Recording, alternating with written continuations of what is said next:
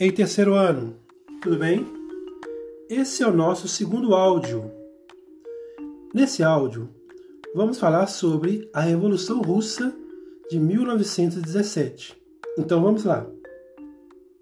Para falar sobre essa revolução, temos que entender que o comunismo é uma ideologia política e socioeconômica que pretende promover o estabelecimento de uma sociedade igualitária sem classes sociais, baseado na propriedade comum dos meios de produção. Karl Marx, Friedrich Engels escreveram o Manifesto Comunista para levar o trabalhador a refletir sobre a exploração na qual ele vive. O Manifesto Comunista é um livro que foi é, publicado no período da Revolução Industrial. É um livro escrito para a urgência do momento, no qual os trabalhadores eram explorados nas fábricas. Neste livro, Karl Marx elabora uma teoria para o trabalhador se libertar da opressão e tomar o poder. Para haver a revolução, deve haver a luta de classes. Que o trabalhador tome consciência que é explorado e lute contra os opressores. Marx acreditava que a Revolução Comunista se daria em países industrializados e desenvolvidos. Porque nesses países teria uma massa de operários é, oprimidos e explorados. E é dessa massa que viria a revolução.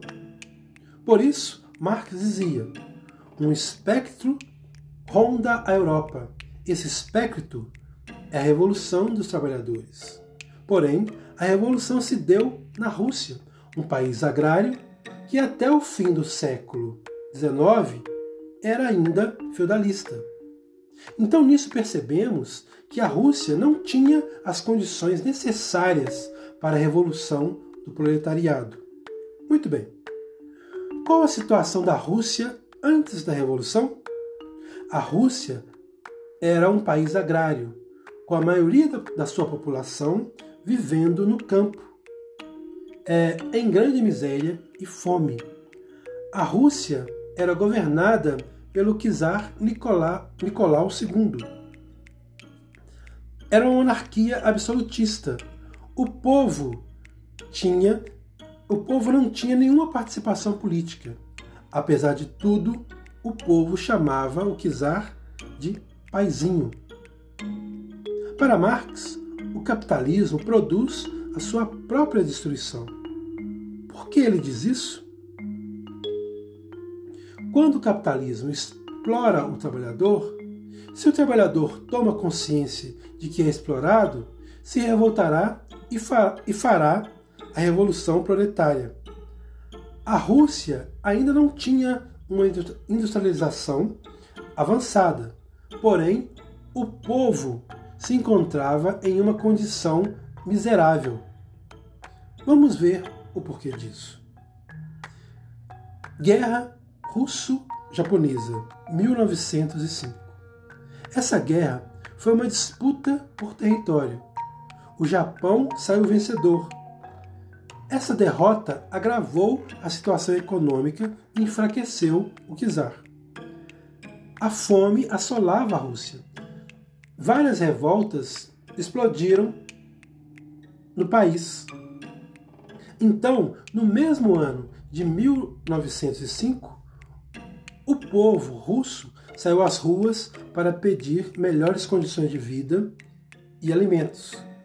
O czar Nicolau II mandou o exército sair e atacar o povo. Milhares de pessoas foram mortas, crianças, mulheres e velhos. Esse dia ficou conhecido como o Domingo Sangrento. A partir desse momento, o povo passa a não mais respeitar o czar. A disposição para a revolução ia aumentando. Então o povo começa a se organizar contra o czar por causa de todas essas situações. Bolcheviques e mencheviques. O Partido Social Democrata russo era dividido em dois. Bolcheviques, em russo que quer dizer maioria, mencheviques, em russo que quer dizer minoria. O Domingo Sangrento deu origem aos sovietes, Associação dos Operários.